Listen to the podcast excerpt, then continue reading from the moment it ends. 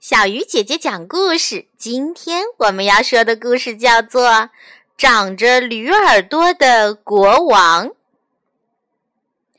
从前有一位善良的国王，他由于说阿波罗的音乐没有神仙的笛声动听，而被阿波罗变得长出了一对驴耳朵。从此，国王便不敢出门，整天待在王宫里，拿一顶帽子遮住驴耳朵。城里的人们发现了国王一直戴着帽子，都想知道原因。而且，那些进宫给国王理发的理发师都一去不复返了。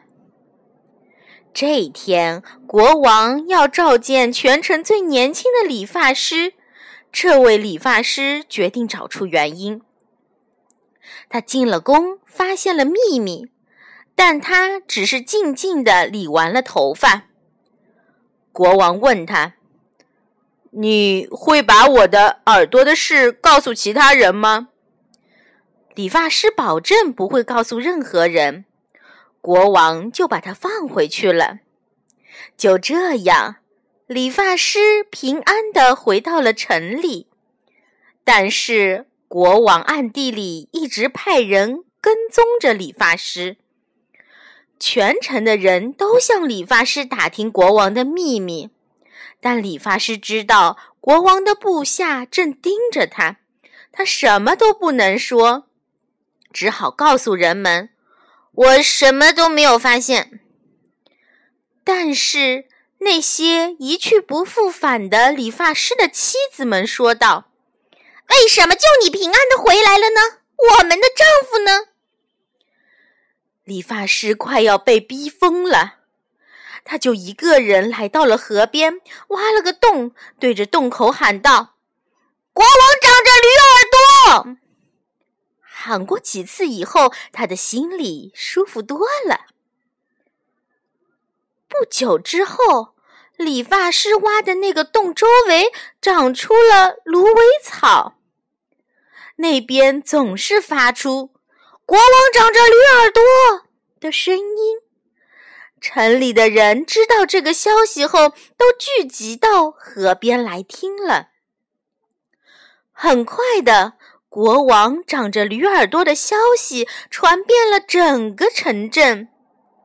国王知道后，派人把理发师带进了宫，责问道：“你把我的秘密说出去了吗？”